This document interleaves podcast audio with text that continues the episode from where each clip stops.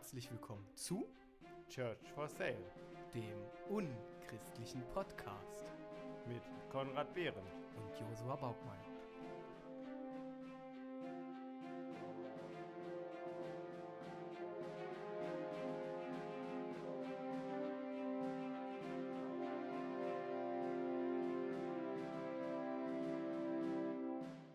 Hallo und herzlich willkommen zur zweiten Folge Church for Sale mit dem Konrad. Und dem Josua. Hallo Konrad. Grüß dich. Na, was trinkst du eigentlich Spannendes?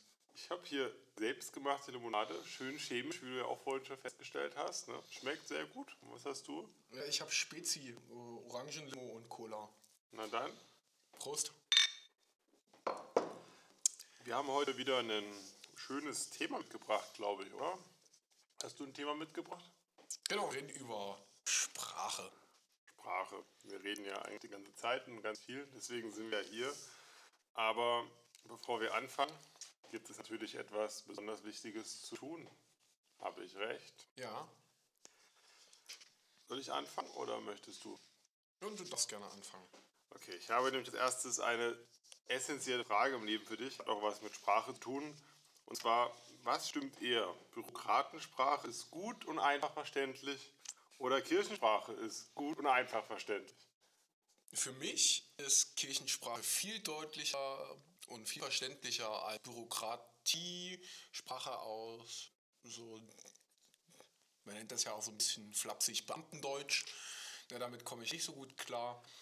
Äh, Das hängt aber vor allem damit zusammen, vermute ich zumindest, dass ich eben mit Sprache in der Kirche aufgewachsen bin und mit diesem Bürokratendeutsch halt nicht.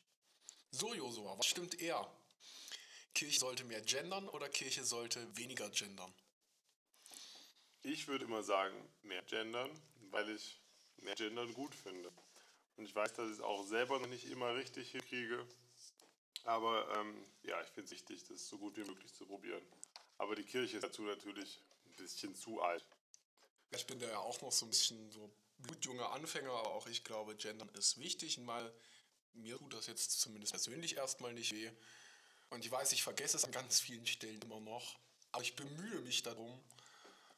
Oh, genau. Kriegst dann Zeug, hat sich stets bemüht. Ja. Auch eine wichtige Frage, Konrad. Würdest du eher fünf Stunden lang Bundestagsdebatten oder fünf Stunden lang langweiligen Predigten zuhören? Oh, das ist spannend. Also ich bin mal davon ausgegangen, dass Bundestagsdebatten ja meist nicht so unglaublich spannend sind. Ja, ja, ne, ich, ich würde das gerne, wenn es geht, abwechselnd hören. äh, Bundestagsdebatten, die können- da ist krass Diskussion da, was halt Predigt in der Regel nicht hergibt. Also so eine Diskussionskultur, wo Meinung und Gegenmeinung von unterschiedlichen Personen dargestellt werden, ne, das kann eine Predigt in der Regel nicht leisten. Ich glaube, äh, ist einfach von der Komplexität, einfach weil da mehrere Leute sprechen, schon eine Bundestagsdebatte Stücken spannender.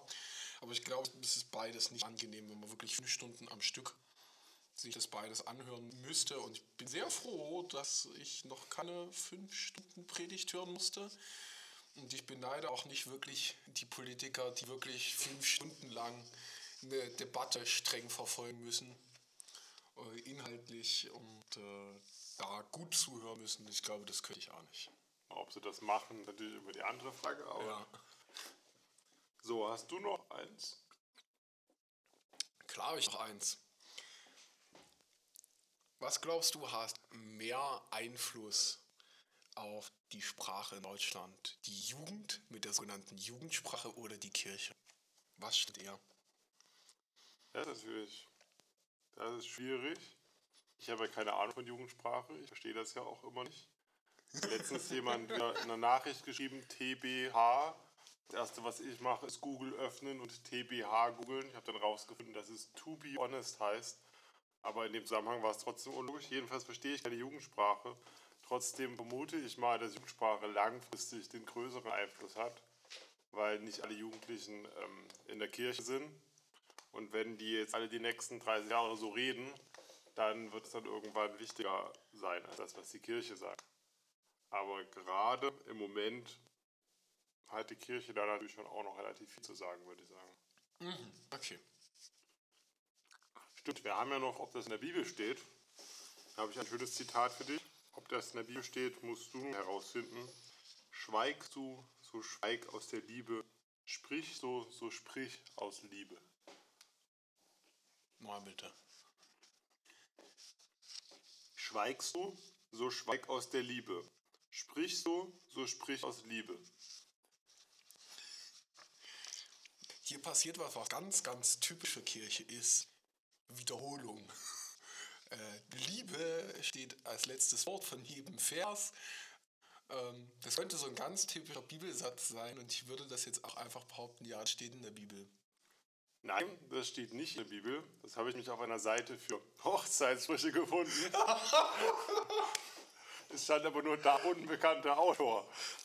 Die vorherigen waren also bekannt. Ich dachte, kennst du vielleicht, aber das war da so unbekannt. Das ja, ist- also ein Hochzeitsbuch. Ist schön. Also ich, ich finde den Inhalt nicht. Ne? So der Handel aus Liebe, das finde ich sehr in Ordnung. So, das ist, ähm, ne, hätte sein können. ne? Also, jetzt meine Wenigkeit. Mein Mund soll Weisheit reden und was mein Herz sagt, soll verständig sein.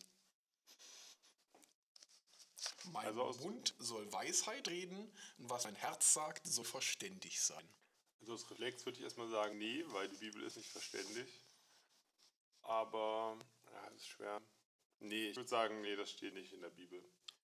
Das, Das steht in der Bibel und äh, steht im Psalm 49. Das ist übersetzt nach Luther, der gerade zu diesem Bibelvers sich auch noch mal ein bisschen dann ausgelassen hat. Aber dazu kommen wir vielleicht ja später noch mal. das stimmt, dass wir dazu später noch kommen.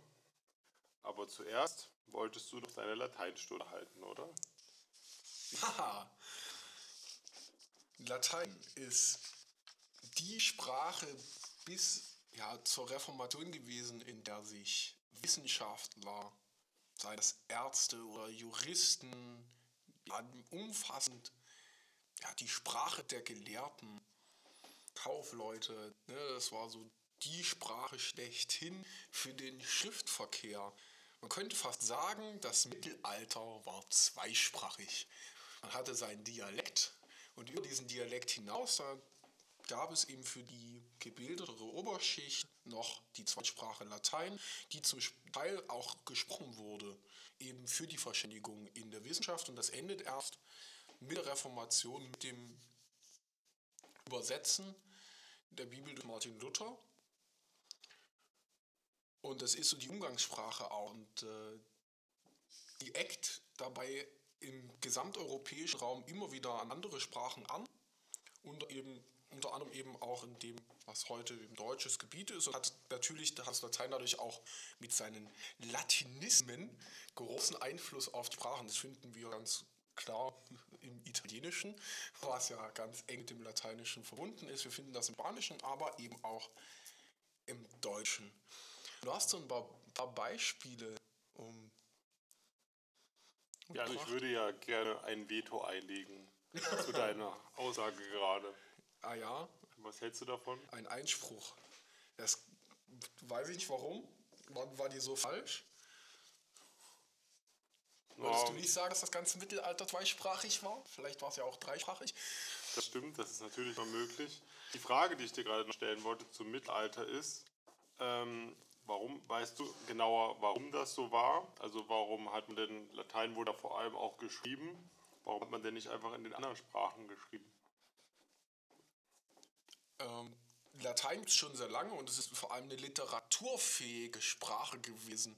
Die Kirche, was sozusagen die Klöster, das waren so die Stellen, wo viel geschrieben wurde und an den Höfen und das war halt so die, ja, die Schrift der Oberschicht und das hat eben vor allem die Kirche gesprochen und die Gelehrten und damit war das eben das, was, was schriftfähig war. Es gibt kein, kein Rheindeutsch, wie man das heute kennt, kein, kein Hochdeutsch, das gab es damals nicht. Und auch über die Nationsgrenzen hinweg äh, ist es nicht so einfach gewesen. Später im Heiligen Römischen Reich Deutsche Nation gab es wahnsinnig viele Dialekte, über 20 Stück. da hätte man sich gar nicht verstanden. Und das auch noch in eine einheitliche Schriftsprache zu bringen, das war zu dem Moment gar nicht denkbar. Darum schrieb man besonders viel, gerade so literarische Werke auch, sei es philosophisch oder eben theologisch oder wissenschaftlich oder eben auch sowas, was wir heute vermutlich also als Prosa-Literatur, Unterhaltungsliteratur kennen. Das, das ist eben auf Latein geschrieben worden. Deshalb hat das so einen großen Einfluss, auch noch bis heute. Also hat Latein ähm, scheinbar mehr als ein Placebo-Effekt in der literarischen Geschichte gehabt. Würdest du dich sagen? Die Kirche hat das Latein gestaltet an ganz vielen Stellen bis heute noch die, die Sprache. Also Latein habe ich selber auch noch in der Schule gelernt und man stellt fest, dass sogenannte Lehnwörter immer wieder einem irgendwie in Quere kommen, sei das dabei irgendwelchen ähm, Bezeichnungen von Titeln, äh, Magister oder Professor und was nicht alles gibt. Doktor Medikine oder also Doktor der Medizin. Äh, und es gibt ja auch viele Wörter, von denen wir vielleicht gar nicht ähm, wissen, dass sie Latein sind. Wir hatten ja gerade schon das Veto. Es gibt auch Wörter wie Alibi oder Referendum. Das sind Wörter, die würde ich ganz normal benutzen, aber es sind halt lateinische Wörter. Ja, das, das Fenster, äh, Fenestra, Sack, Sackus, Kiste, Kista. Äh, da hört man ganz klar, wo da die Ähnlichkeiten herkommen oder wo das Wort sich etymologisch, äh, also herkunftstechnisch, ähm, ja, bewegt. Genau. Latein hat sich aber auch bis heute noch äh, so einer Art Kulturguterhaltung irgendwo beibewohnt, zum Beispiel mit Strichwörtern. Da fällt dir bestimmt mindestens eins ein, oder? Also was mir natürlich gleich da einfällt, wäre Carpe Diem, also äh, nutze den Tag. Das hat meine Oma immer gesagt, während ich für mein Abitur gelernt habe. Dann hat sie mich immer angerufen und haben telefoniert. Am Ende hat sie immer gesagt, Carpe Diem, also, du musst lernen. Ja, ne, da sieht man so, das hat bis heute noch einen Einfluss.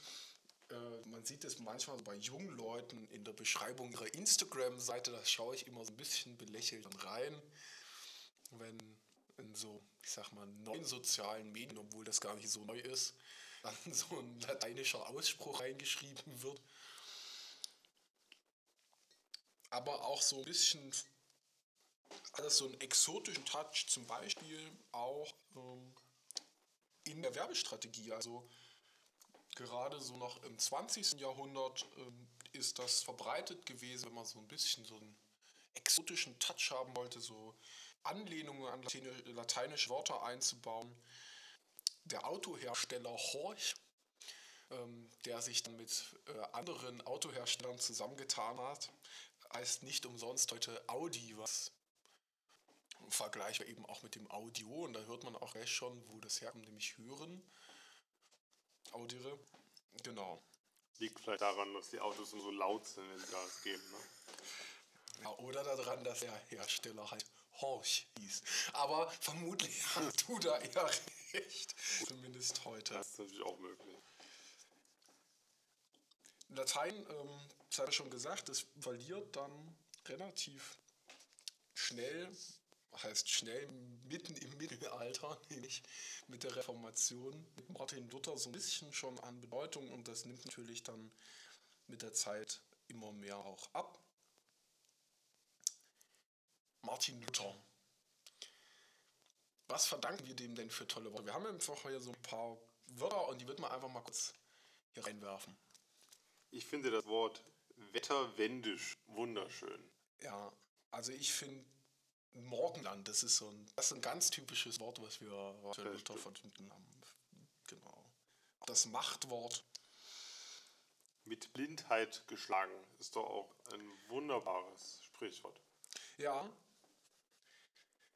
Niemand kann zwei Herren dienen. Der Mensch lebt nicht von Brot allein. Ein Stein des Anstoßes sein. sein Licht unter den Scheffel stellen. Noch so ein Ausdruck, den Luther vor allem mitgeprüft hat, das sind so Lückenbüßer und Lästermaul. Und natürlich der Feuereifer. Den kennt man ja heute auch. Wenn jemand mit Feuereifer lernt. Ja, ich, ich stelle schon fest, gerade an dem Wort Feuereifer, das ist so ein Wort, das benutzt heute keiner mehr außer Pfarrern, oder? Oder ich sag mal, Und Lehrer.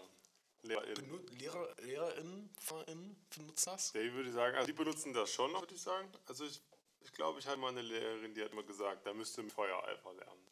Aber ich glaube, ich würde das jetzt nicht sagen, oder? Würdest du jetzt so rausgehen und sagen, jawohl, ich lerne jetzt mit Feuereifer?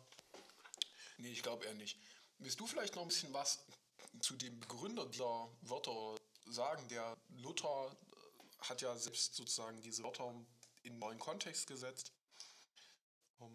Ja, Luther hat eben auch ähm, einige Wörter in ganz, also in einen ganz anderen Kontext gesetzt, wie du schon gesagt hast. Wie zum Beispiel, was ich spannend finde, das Wort fromm, was zu der Zeit ein absolut säkularer Begriff war. Das stand aber nur für gut und tüchtig.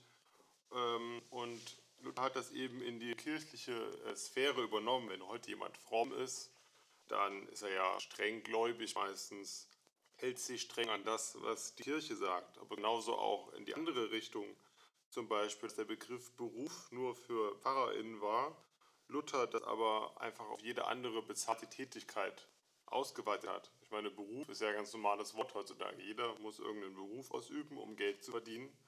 Trotzdem ist heute nicht jeder Pfarrer oder Pfarrerin, hoffe ich zumindest mal. Und so hat Luther das mit vielen anderen Worten gemacht. Zum Beispiel auch mit Pfaffe, was durch ihn erst negativ besetzt wird. Auch wenn ich mich frage, wer benutzt heute noch Pfaffe? Auch niemand mehr, oder? ich nicht. Aber was auch ein ganz spannendes Wort ist, ist das Wort Götze und Buchlos, die er auch ähm, in ganz andere Kontexte gesetzt hat. Und hier hat Luther eben vor allem auch, da er, wo kam Luther her? Aus Eisenach kam Ja, Luther. da Luther aus Eisenach kam, ähm, hat er eben Ober- und Niederdeutsch äh, vermengt, weil er eben beides als Einflüsse hatte. Und er hat dadurch eben fast eine ganz eigene Sprache, nicht nur fast, eigentlich eine eigene Sprache geschaffen. Oder eigenen Dialekt, besser gesagt.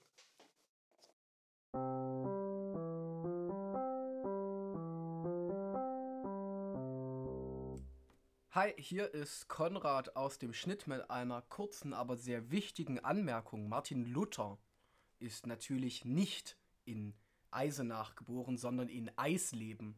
Dort ist er übrigens auch dann später verstorben.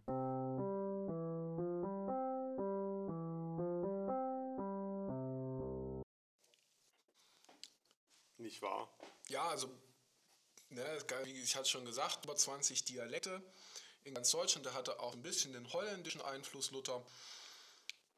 Der hat dem Volk aufs Maul geschaut und der hat dabei nicht nur bei, ähm, oder hat vor allem nicht bei Bauern geguckt, was man ja vielleicht vermuten möchte, sondern hat eben geguckt, ne, was sprechen so Kaufleute. Wenn man über Kaufleute reden will, dann redet, schaut man eben, wie reden Kaufleute. Wenn ich was erklären will über äh, Computertechnik, na, dann unterhalte ich mich mal mit einem Computertechniker und lerne sozusagen sein Sprachvokabular. Und so hat Luther auch ähm, dem Volk aufs Maul geschaut, hat geguckt, na, wie sprechen die Menschen denn zu bestimmten Themen und hat daraus ja, eine bunte Mischung gemacht, ganz klar auch aus seinem eigenen Dialekt mit geprägt, aber eben auch eine ganz klare Vermischung aus dem Ober- und dem Niederdeutschen. Ave Maria Gratia Plena, das ist so ein Zitat aus der Kirche. Und wenn man das Wort wörtlich übersetzen würde, dann würde das so viel heißen wie Maria voll von Gnade. Zu der Zeit wurde aber vor allem das Begriff voll halt mit einem vollen Bauch, einem vollen Fass Bier, einer vollen Tasse, einer vollen Kanne das hatte was mit einem Volumen zu tun. Und er jetzt hört, Maria voll von Gnade, dann weckt das vielleicht lustige Assoziationen des Körperbaus. Und damit das eben gut verständlich ist, übersetzt er dann Hollselige Maria. Damit kann man heute auch nichts anfangen, aber das war eben damals topmodern und das hat man scheinbar auch dann auf der Straße verstanden, wenn man als einfacher Bürger in in seinem Dialekt ja schon fast oder in einem Mischdialekt das lesen konnte. Lustig ist, dass man äh, im, ich bin mir gar nicht sicher, ob das das Nieder- oder das Oberdeutsch war, ähm, auf jeden Fall gab es dann so Übersetzungsheftlein, weil man Luther nämlich auch nicht zu 100% verstanden hat. Und dann ist zum Teil eben mit einer Lutherbibel auch noch ein Übersetzungsheftchen mitgegeben worden, weil das eben kein einheitlicher Dialekt ist und man eben nicht alles im eigenen Dialekt verstehen konnte. Das finde ich übrigens eine gute Idee. Ich finde, das sollte man auch bei heutigen Bibeln machen. Einfach ein Übersetzungsheft mitgeben und dann versteht man vielleicht auch mal einen größeren Teil der Bibel. Ich finde, sollte man Handy ausmachen, finde ich. Das ist eine gute Idee, Handy ausmachen. Haben wir eh den ganzen Tag viel zu lange an, aber darum soll es ja gar nicht gehen. So, wo haben wir Luther hat noch so einen, so einen anderen tollen Stelle gemacht, wo ich finde, da ähm, zeigt sich nochmal, was Luther an der Sprache getan hat. Ähm, ex abundanti cordis os loquitur.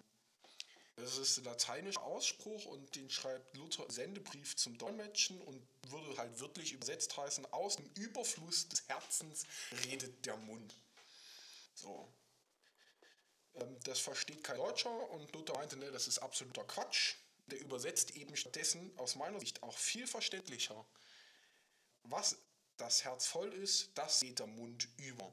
Und das ist bis heute so ein bisschen auch an manchen Stellen noch als Sprichwort erhalten. Und ich finde, was das Holz, was das, ich bin heute irgendwie sprachlich nicht gut drauf, was das Herz voll ist, das geht der Mund über, ist aus meiner Sicht schon ein bisschen verständlicher als aus dem Überfluss des Herzens redet der Mund. Da hast du absolut recht. Um zu zeigen, was Worte eigentlich alles können und wie so ein Bibelvers unterschiedlich klingt in unterschiedlichen Bibelübersetzungen und was das vielleicht auch mit dem Verständnis tut, haben wir uns einen ganz bekannten Bibelvers rausgesucht, nämlich aus dem Psalm 31, äh, den 23, Vers, du? Entschuldigung, den Psalm 23, ja, den Psalm 23, den Vers 1 bzw. 1b müsste das sein. Der Herr ist mein Hirte, mir wird nichts mangeln. Das ist so, habe ich den mal gelernt. Und das ist nach Luther und wie die eben sonst noch sind, Ja, äh, müsstest du mal gucken. Da wird Yoda jetzt mal vorlesen, was eben sonst noch für. Also, zuerst haben wir die neue Lutherbibel aus dem Jahr 2017. Ein, ein Psalm Davids. Der Herr ist mein Hirte, mir wird nichts mangeln. Also eigentlich genau so, wie wir es kennen. Dann haben wir aus der neuen evangelistischen Übersetzung ein Psalmlied von David. Jahwe ist mein Hirte, mir fehlt es an nichts. Dann haben wir aus der Hoffnung für alle ein Lied von David. Der Herr ist mein Hirte, nichts wird mir fehlen. Aus der Einheitsübersetzung aus dem Jahr 2016. Ein Psalm Davids. Der Herr ist mein Hirt, nichts wird mir fehlen. Aus der Menge Bibel. Ein Psalm von David. Der Herr ist mein Hirt, mir mangelt nichts. Hier hier finde ich wieder spannend, weil man jetzt ganz deutlich merkt, wie sich einfach nur Wortstellungen ändern. Dann haben wir aus der, dann haben wir aus der Basisbibel ein Psalm von David. Der Herr ist mein Hirte, mir fehlt es an nichts. Dann haben wir aus der Volksbibel Gott höchstpersönlich ist mein Dauergastgeber, der mich nonstop erfüllt, denn seine Power ist unfehlbar. Ich muss ja ein bisschen schmunzeln. Also das ist. Kannst du bitte nochmal lesen? Gott höchstpersönlich ist mein Dauergastgeber, der mich nonstop erfüllt, denn seine Power ist unfehlbar. Seine Power ist unfehlbar. Mir wird nichts mangeln, ist, denn seine Fa Power ist unfehlbar. Na, ich finde das eigentlich gar nicht so schlecht übersetzt, oder? Passt doch eigentlich. Ähm, ja, ich glaube, es verdreht trotzdem so ein bisschen, also mir wird nichts mangeln, hat für mich so ein bisschen, also wenn man auf den Kern geht, ne, mir, also ne, egal was ist, ich krieg alles oder Gott, Gott sorgt sich um mich Und ich weiß nicht, ob das dieses, äh, also das sagt für mich eben, Gott hat die Power oder kannst du mal vorlesen? Der mich nonstop erfüllt, denn seine Power ist unfehlbar. Genau, und da finde ich eben dieses nonstop erfüllen, das ist für mich dann das mit, äh, wie, mir wird nichts mangeln. Aber lass mich erstmal ganz kurz weiterlesen. Ähm, wir haben noch aus der neuen evangelistischen Übersetzung ein Psalmlied von David. Jahwe ist mein Hirt, mir fehlt es an nichts. Und aus der Gute Nachricht Bibel ein Lied Davids. Der Herr ist mein Hirt, darum leide ich keine Not. Hier auch nochmal ein ziemlich großer Unterschied. Ja, Und dann haben wir natürlich noch aus ähm, der Bibel, die ihr ja auch schon kennt, und zwar der Bibel in Kurznachrichten, den gesamten Psalms 23, weil er hier relativ kurz ist. So ist Gott. So ist Gott. Er schaut nach mir, sorgt, nährt, erfrischt, orientiert, rettet, tröstet, nimmt Angst, verwöhnt nicht. Bei ihm ist Party ohne Ende. Punkt. So kann man es natürlich auch sagen. erst immer Party, das ist. Stichwort? Ja. Das fasst es zumindest so ein, so ein schöner Ausspruch, den man, glaube auch Konformanten einfacher mitgeben könnte, wenn man die so immer stumpf was auswendig lernen lässt. So, ne, Psalm 23 auswendig lernen lässt. Ich glaube, das bringt es einfach nochmal so ein bisschen auf den Punkt für junge Leute, die anfangen, vielleicht auch Bibel zu lesen, diesen Inhalt, oh, jetzt piept's hier, diesen Inhalt einfach gut verständlich zu machen. Also das ist schon was, wo ich sagen muss, ne, das ist das Hammers ganz kurz und knackig Eigenschaften von Gott. Ich finde, die ganze Bibel ist gut für den Konfirmandenunterricht, Jo. weil man die wenigstens versteht. Genau, yo. Was natürlich aber auch spannend in der Kirche ist, ist, dass wir ähm, viele Sprichwörter jeden Tag benutzen, die eigentlich irgendwas mit Kirche zu tun haben. Nicht wahr, Konrad? Ich meine, wenn du jetzt hier so Sachen erzählst, da denke ich mir schon manchmal, jetzt lass die Kirche doch mal im Dorf. Nicht wahr? Ja, wo kommt es her? Weißt du das? Also ich habe ähm, dann mich natürlich höchst professionell informiert, wo das herkommt. Und ähm, scheinbar gibt es da verschiedene Theorien. Die ähm, bekannteste Theorie ist aber, dass früher in der Zeit äh, von, noch, von der katholischen Kirche oft Gläubige durch das Dorf zogen und äh, viele Gläubige nahmen an diesen Prozessionen teil. Und das war aber schnell zu klein und deswegen zog man um das Dorf. Und das fanden die Leute dann nicht so cool, weil die haben dann gesagt, die Kirche, die, Kirche gehöre ins Dorf. Ja, genau. Und deswegen muss man die Kirche im Dorf lassen.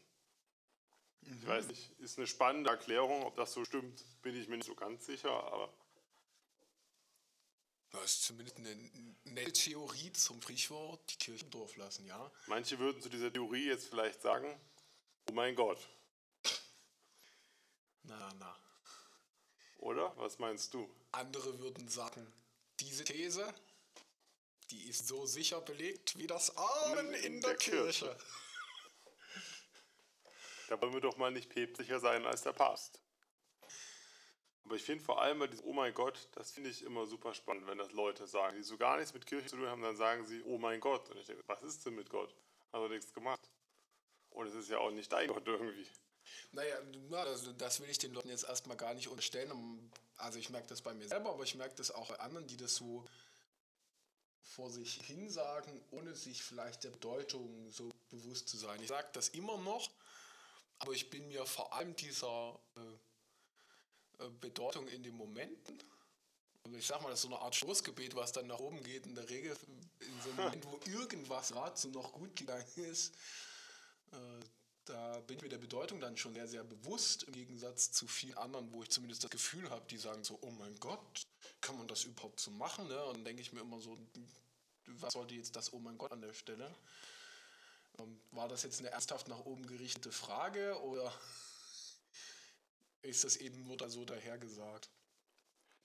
Ja, ich denke, ähm, wenn das irgendwelche Leute vor sich her sagen, dann könntest du ihnen doch eigentlich auch mal ordentlich die Leviten lesen, oder? Findest du nicht? Ja, wir können aus, aus lesen, klar. Was, was hättest du denn gerne? Da kannst du ja, wenn du das schon sagst, dann weißt du ja sicher auch, wo das herkommt, oder? Äh, Ja, Weil natürlich hat es ja was mit dem äh, Levitikus zu tun. Und zwar haben ähm, Mönche, Benediktinermönche, ähm, bei Bußübungen meist Texte aus dem Levitikus gelesen. Und deswegen ähm, kann man heute jemanden die Leviten lesen. schau So. Es gibt noch zwei, die ich äh, wunderschön finde, deswegen möchte ich sie unbedingt auch sagen. Dann erlösen wir euch auch mit schlechten Sprichwörtern. Einerseits Ach, so schlecht sind die gar nicht. Frage ist nur, wie man die, in dem Zusammenhang, in dem wir sie benutzen, ist es vielleicht. genau, in welchem Kontext man sie gut oder sinnvoll eben benutzen kann. Da wäre auf der einen Seite alle Register zu ziehen. Das finde ich auch immer ganz spannend. Du Das- als jemand, der auch dieses Instrument benutzt, kennt das ja bestimmt. Genau, das kommt ja von der Orgel und den Registerzügen. Das ist sehr laut, wenn man alle Register zieht. Also es hängt ein bisschen davon ab, was man für eine Orgel hat, wo man Register ziehen kann. Aber es gibt relativ große Orgeln, wenn man da mal alle Register zieht. Da kann zum Teil auch nur Krach rauskommen. Und zum Schluss kann man natürlich noch drei Kreuze machen. Die kann man jetzt auch machen, weil der Teil jetzt vorbei ist. Ach, das ist gut, danke. Und äh, jetzt, wo der Teil geschafft ist, Halleluja, drei Kreuze machen, ähm, wolltest du uns noch etwas über Sakralsprache erzählen? Sag da bewusst uns, weil ich habe keinen blassen Schimmer, was das ist. Deswegen musst du mich jetzt erleuchten. Ja, also äh, katholisch.de, das ist eine super tolle Webseite, die man unbedingt mal besuchen sollte, wenn man so auch Begriffsfragen zur Kirche hat. Und da kann, haben so eine Art Lexikon und die verweisen bei Sakralsprache auf Liturgiesprache. Und da lese ich einfach mal vor, was die dazu schreiben.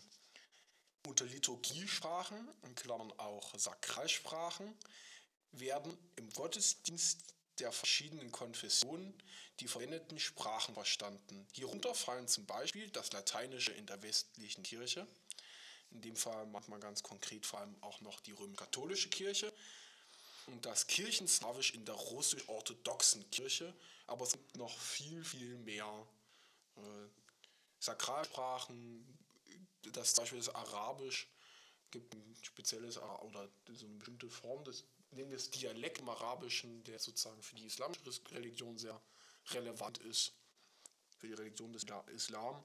Aber auch im Hinduismus gibt es verschiedenste Sakralsprachen. Ähm, Im Judentum sind das Aramäisch und Hebräisch oft. Ähm, selbst der Buddhismus kennt Sakralsprache, also so Liturgiesprachen, in denen sozusagen wichtige Handlungen, wichtige Texte verfasst sind und auch immer noch da drin gelesen werden. Genau. Warum ist das so spannend? Ich habe ja das Gefühl, die Kirche hängt sprachlich ein wenig ihrer Zeit hinterher und das kann oder kommt vermutlich eben auch aus diesen Sakralsprachen. Wenn Ja. du in die Kirche gehst, dir kirchliche Texte anhörst, vielleicht auch einfach mal einen Blick in ein in den kirchengeläufigeres Liederbuch wirst, was sagst du denn zur Sprache persönlich, die aktuell so in Kirche verwendet wird, vor allem zum Beispiel in Gottesdiensten? Also ich würde sagen, vor allem wenn man auf äh, dann auch das gut mit Liederbüchern vergleicht, sieht man, dass die Sprache noch, muss man ein paar Jahrzehnte zurückgehen, um in die Zeit zu kommen, in der die Sprache wohl mal modern war. Ja gucken im Liederbuch, von wann war das neueste Lied? Irgendwie 1980 oder sowas? Ich weiß es nicht mehr Wir genau. reden gerade vom evangelischen Gesangbuch Genau. der evangelischen Kirche Deutschland, dieses in der Regel grüne Gesangbuch. Ja, die, die Lieder etwas älter sind. Ähm, und man merkt einfach, finde ich schon sehr, dass die Kirche, ja, es werden auch immer wieder solche Floskeln benutzt, wie natürlich unsere Lieblingsfloskel wahrscheinlich, liebe Brüder und Schwestern. Und äh, solche Sachen, die eben niemand sagen würde normalerweise eigentlich, ähm, die aber vor allem der Kirche immer noch gesagt werden. Und trotzdem ist es ja eigentlich beeindruckend, was für einen weiten Weg die Kirche gegangen ist. Früher hat man ja in der Kirche dann noch von Höllenpredigten und Strafandrohungen gesprochen oder davon, ähm, dass man äh, oder davon, dass man eben äh, die Feinde zerschmettern muss. Das habe ich persönlich jetzt noch nie in einem Gottesdienst gehört. Oder wie sieht es da bei dir aus? ja also ich sag mal, ich nenne das äh, so, oder der Begriff dafür ist vielleicht Hasspredigt. Äh, und, ähm, oder Brandpredigt. Das habe ich so noch nicht erleben können, dass da irgendwie über bestimmte Gruppen so hergezogen wird. Aber mein Eindruck, ja, die Sprache wird sanfter, aber manchmal wird sie mir auch so ein bisschen zu sanft. Also für mich ist halt auch so ein bisschen, wo ich sage, ne, da,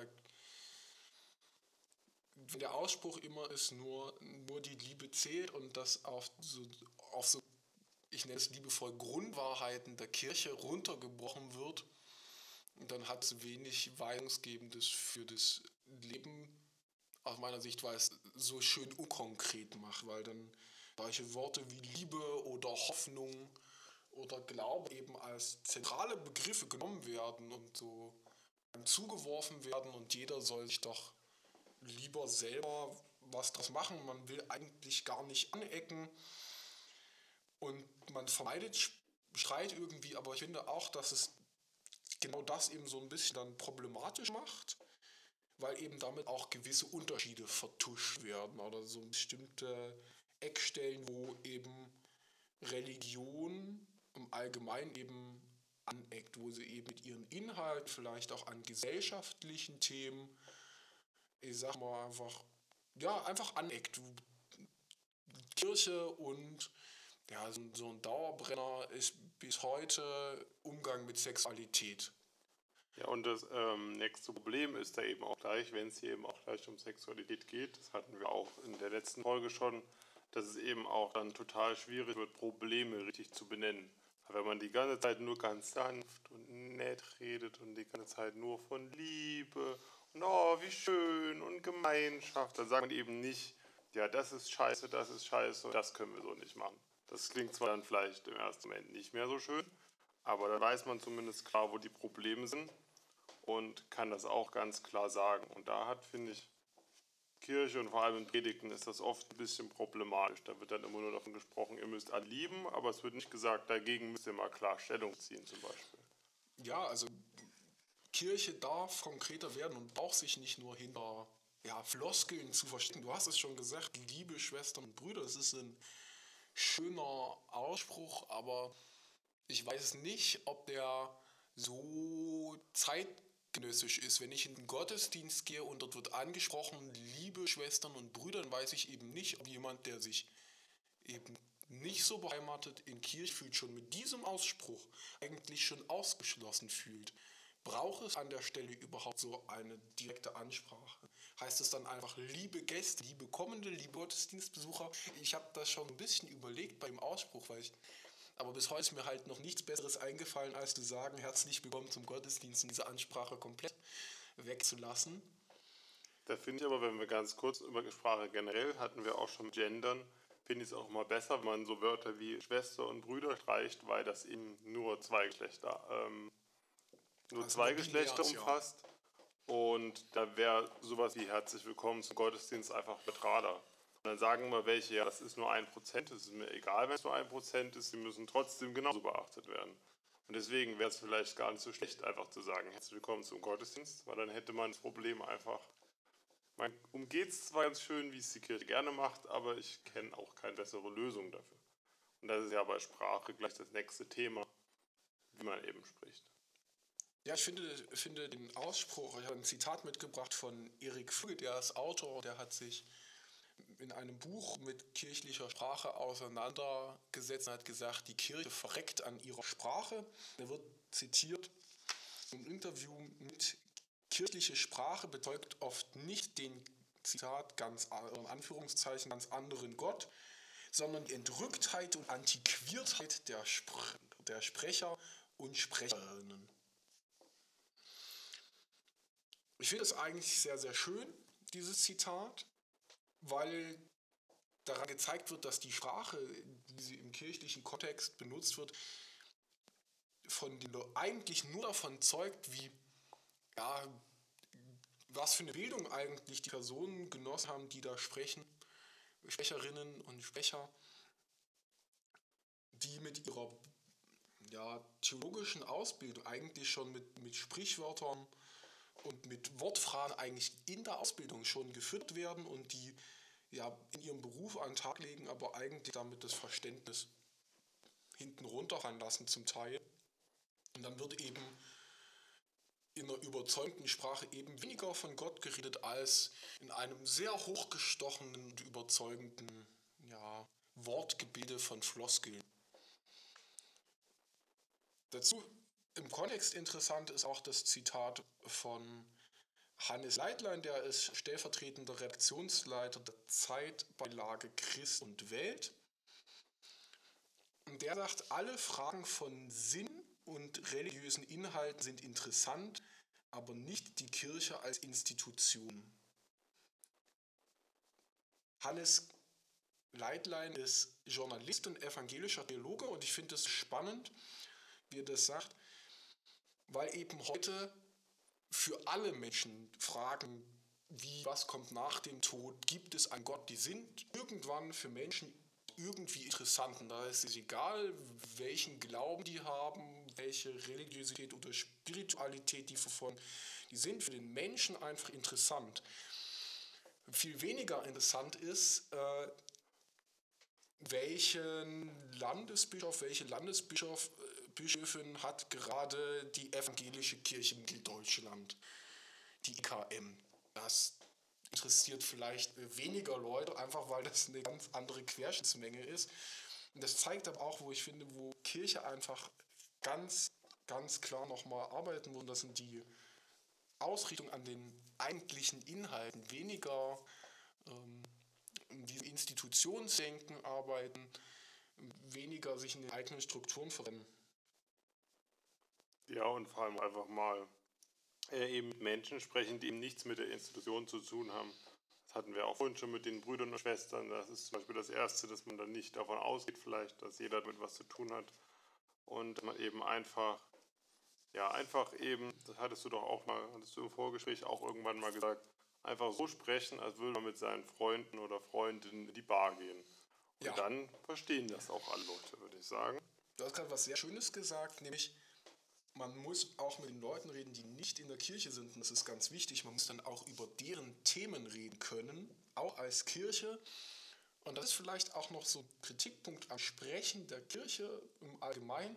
Die Kirche positioniert sich immer mehr, auch politisch. Aber ich habe oftmals auch das Gefühl, sie macht das sehr ungern. Und das missfällt mir so ein bisschen, weil ich glaube, dass Kirche einfach sich thematisch auch immer mehr, immer klarer auch zu nicht klaren nicht so präsentischen Glaubensfragen, sondern zu den Fragen des gesellschaftlichen Beisammenlebens einfach positionieren muss. Und da gehört zum Beispiel eben auch Politik dazu. Und wenn Kirche das macht, dann geht sie auch mehr auf Menschen zu und kann mit denen auch wirklich in den Diskurs gehen. Denn wenn sie das nicht tut, dann dann schließt sie die Leute eigentlich schon inhaltlich raus, unabhängig davon, dass sie im Zweifelsfall, wenn es ganz blöd läuft, dann auch nur noch in so einfache Floskel verfällt. Ähm, lassen Sie sich von der Kraft des Geistes berühren. Das ist das für ein schöner Satz. Also es ist jetzt so frei erdacht, aber man könnte sich doch durchaus vorstellen, dass so ein Satz mal fällt. Ich meine, ich habe ihn jetzt auch ein bisschen theatralisch vorgetragen. Ich trage ihn nochmal vor, nicht so theatralisch. Lassen sich von der Kraft des Geistes berühren. Und auch jetzt stellt man so ein bisschen fest, ja, der hatte ihn halt, aber welchen eigentlich? Äh, ich finde, diese Frage ist eigentlich ein gutes Schlusswort.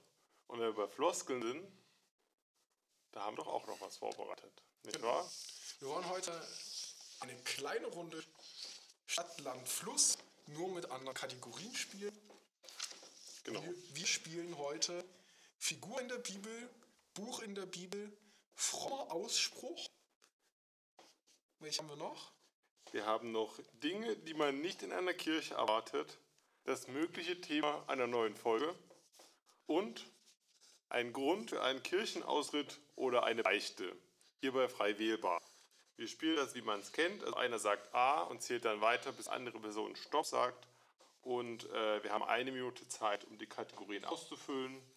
Und am Ende gibt es dann Punkte. Habe ich was vergessen? Ich sage A, du sagst Stopp. Alles klar, dann sagt man A. A. Stopp. L. L. Und Start.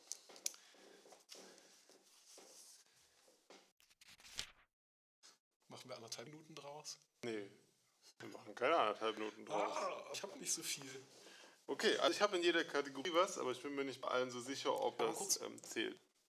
Stopp! Warte mal. In Ordnung, dann, ähm, mit welcher Kategorie fangen wir denn an? Also ich Ich muss- habe die, glaube ich, noch an, ist ja auch egal. ich habe Figur und Buch einfach mal übersprungen. Okay, also fangen wir da. Bei Figur habe ich Lazarus, aber ich bin mir nicht sicher, ob der in der Bibel vorkam oder ob das irgendwas anderes war. Ich glaube, das müssen wir mal kurz recherchieren. Lazarus war ein Heiliger, aber ich. Und das sind damit zwei biblische das ist vollkommen recht. Dann bekomme ich dafür, vom Lukas-Evangelium natürlich. dann bekomme ich dafür 20 Punkte, weil ich als einzige die Kategorie Ja, du hast die als einziger. 20 Punkte. Okay, dann Buch in der Bibel hast du auch nicht, oder? Nee, das habe ich gleich gelassen, weil ich gedacht habe, da muss ich zu viel denken. Na, ich habe da Lukas. Ja, wie klug von dir. Was bin ich denn doof? Ich bin das. Also das Lukas-Evangelium ist. Okay, dann habe ich, ähm, dann machen wir mal weiter mit dem möglichen Thema für eine neue Folge. Also ich habe noch äh, äh, den frommen Ausspruch. Achso, dann machen wir da Ne, erstmal. den Ja? habe ich nämlich eigentlich schon gefunden, gesagt, lass dich von der Kraft des Geistes berühren. Und der war mir noch so präsent im Kopf, dieser Ausspruch. Das stimmt. Ich habe da einfach hingeschrieben, ich fand, das klingt auch sehr warm. Liebe ist das einzig Wichtige. Oh, das ist auch schön, das geht für beide 10 Punkte. So, was hast du als nächste Kategorie? Dinge, die man nicht in einer Kirche erwarten würde. Da habe ich Lachen. Solche Lochkarten. Ja, ich von Loch. alten Computern. Ich meine, das ist, wäre doch arg verwunderlich, wenn man so eine Lochkarte. Das stimmt. Das kennen viele gar nicht. Das ist jetzt sowas, wo die älteren Zuhörer vielleicht was noch zu wissen könnten. Wir neuen, wir kennen ja Computer und Smartphone und wir wissen eigentlich gar nicht, was eine Lochkarte ist. Wer das nicht weiß, der kann das einfach mal googeln. Oder Icosian oder DuckDuckGo oder wie auch immer man das, Oder mit welcher man- Suchmaschine man Aber was meinst du, ist. Lachen zählt doch auch, oder? Ja, Lachen. Erwartet man nicht in der Kirche. Okay.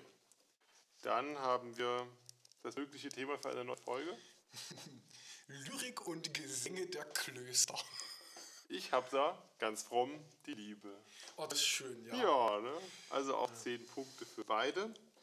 Und dann haben wir den Grund für Kirchenaustritt oder Beichte. Da habe ich ein bisschen was Böses, aber sag du erstmal. Habe ich auch nicht. Das hast du nicht. Ich habe hab das nicht. Also ich habe da in der Beichte, ich glaube, das fände die katholische Kirche, zumindest fand sie das früher vielleicht ganz gut, und zwar das Lesbischsein. Da muss man schon beichten, oder? Oh. Ja, da sind sich die. Das ist ja auch eine ganz neue Entwicklung. Ja, das ist wieder das Thema Sexualität. Äh, ja, ich weiß nicht, äh, das hängt davon ab, in welcher Kirche man ist, wie freikirchlich oder wie konservativ Kirche da an der Stelle Auch wenn ist. es sehr Aber konservativ ich würde ist, dann das zählen lassen, ja. ist dann Beichte auf jeden Fall wichtig. Okay, dann müssen wir jetzt mal unsere Punkte zusammenzählen. Ja, ich habe nur 30, weil ich irgendwie, ich muss mich da mehr ranhalten, stelle ich fest. Ich bin bei 90 Punkten. Boah. So, ähm, jetzt sagst du A und ich sag Stopp. Ja. A. Stopp F. und Start. Wie sieht das aus? Oh. Wir sind schon über der Zeit. Oh Gott. Okay, na, wir hatten ja beide. Das. Also das war jetzt bei mir auch nicht mehr so gut. Aber gut. Hast du eine Figur gefunden? Nee. Ich auch nicht. Und nicht auf die Schnelle. Und ein Buch hast du vom. Nee, ein Buch habe ich. Ich wüsste auch kein Buch mit F. Nee, ist mir jetzt auch nicht auf die Schnelle.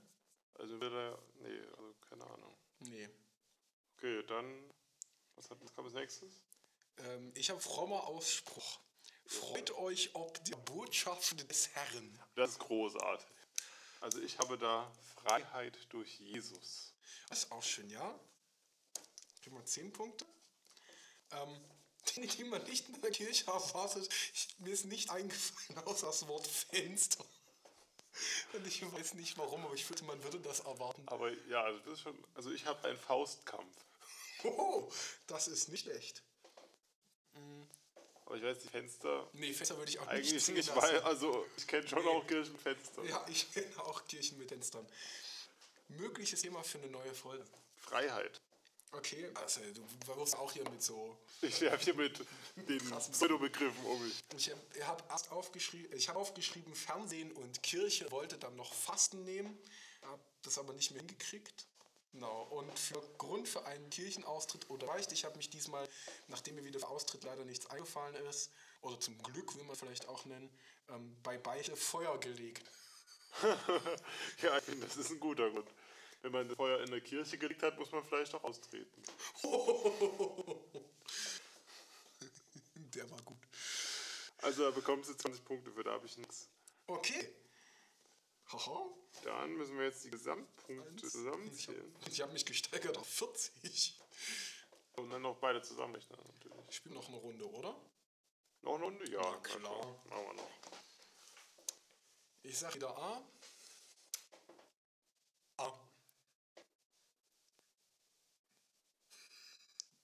Stopp. N. N. Ja. Okay. N.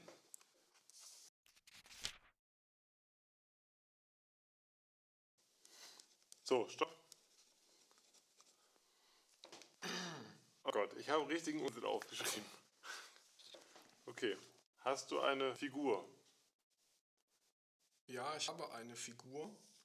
Es ärgert mich, weil ich die nur bei Figur aufgeschrieben habe und nicht bei Buch und das ist Nehemia. Ah, ich habe Naemi. Ja, das ist gut.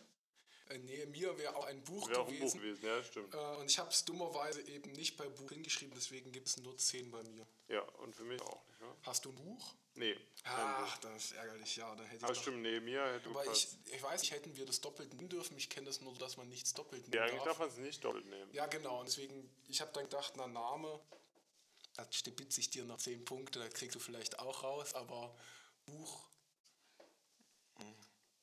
es gibt, ja, mir hätte noch ein anderer Name einfallen müssen. So, nehmt euch eure Brüder und Schwestern als frommer Ausbruch. Nun lasset uns aufbrechen. Oh, das ist, du, hast, du hast viel bessere fromme Sprüche. Möchtest du vielleicht Theologie studieren? Ah, mal gucken, ne? Ne? Dinge, die man nicht in der Kirche erwartet. Oh, ich habe gar nicht zu Ende geschrieben. Jetzt steht hier nur Nuss, aber ich wollte eigentlich Nussknacker schreiben. Ich hab die Neckar. Oh. Wenn die in der Kirche ist, dann ist auch was falsch gelaufen. dann ist das sehr, sehr, sehr schlecht. Und, Okay, äh, aber wenn man jetzt gerade mal schaut, Ich möchte hier trotzdem anmerken, ähm, wir fühlen mit allen Betroffenen ob der Flut. Äh, bestimmt sind da auch Flüsse durch Kirchen geflossen. Das ist sicherlich nichts Schönes. ja, aber ähm, trotzdem würde ich den Fluss jetzt nicht in der Kirche Ich erwarten, gebe oder? zu, dass ich den Fluss nicht in einer Kirche erwarten würde, nein. Und das ist ein wenig verstörend, muss ich zugeben. Ähm, Jetzt kommt ein, ein kleiner Insider. Mögliches Thema für unsere neue Folge ist Nudelgerichte. Ja, wir müssen unbedingt mal über Nudelgerichte reden. Und das ist so ein bisschen so die Idee einer Kochstunde. Mal, das war so eine absurde Idee zu sagen, wir machen einen Koch-Podcast, so rein akustisch, Kochen vermitteln. Ich finde, wir haben auch schon, denke ich, verschiedene GästInnen, die wir da gerne einladen würden, oder? Auf jeden Fall. Also ich denke, denke da da an verschiedene Personen. Verschiedene Personen mit. Namen Christian vor allem. Nun gut. Ich habe als mögliches Thema in der neuen Folge auch etwas sehr Verschwörendes. Ich rede nämlich gerade, lese gerade ein Science-Fiction-Buch, deswegen könnten wir doch mal über Naniten sprechen. Was? Naniten, das sind so, wie kann man beschreiben, was Naniten sind? Ganz kleine ähm, Mikrowesen, die man halt irgendwie Blut pumpen kann. Keine Ahnung warum. Ich finde, darüber sollten wir unbedingt mal reden und das aufklären, weil ich finde, das ist halt wichtig für unseren Bildungsauftrag in der Kirche, dass wir über Naniten sprechen. Ja. Ähm, Grund für einen Kirchenaustritt oder Beichte. Ich habe wieder überlegt und mir ist immer nur das Wort Nachtruhe eingefallen. Deswegen habe ich gesagt, Nachtruhe gestört und das sollte man vielleicht auch mal beichten. Ja, gehen, das finde ich beichten. ausfällt. Ich habe da, wenn man Nestle-Mitarbeiter ist. Ich finde, sollte man unbedingt beichten, weil das ist nichts Gutes. Ähm, wir machen hier keine Werbung für Produkte. Nein, nur Gegenprodukte. Ja, Aber ich finde, Wie also, viel hast du jetzt in der aber Runde zählt das mit Nestle? Das schneiden wir raus. Was? Nein, das ist. Dann zählt das eben nicht. du? Dann Doch, hab das zählt. Zählt, okay, das ist gut. Dann haben wir hier 30, 50 habe ich dann nochmal, Ich dann hab- habe ich ich insgesamt 190. Ich habe auch 50, ich habe ähm, nur 120. Ich würde sagen, Ein eindeutiger Sieg. ein eindeutiger. Zug für dich. Ähm, damit verabschieden wir uns aus der zweiten Folge. Und wenn ihr die nächste Folge hört, dann befinde ich mich schon in wärmeren Gefilden, auch wenn es hier auch gerade sehr warm ist. Und wir freuen uns natürlich wieder über Feedback auf Instagram. Da könnt ihr uns folgen. Da heißen wir Church for Sale, glaube ich auch einfach. Oder? Wir heißen einfach Church for Sale mit einer 4. Genau, da sind wir Church for Sale. Und ähm, ja, macht Werbung für uns und so weiter, was man eben sagt am Ende eines Podcasts. Lasst einen anregenden Kommentar da, wenn ihr Wünsche für Team habt. Bis dahin, alles Gute. Jetzt machen wir drei Kreuze. Tschüss.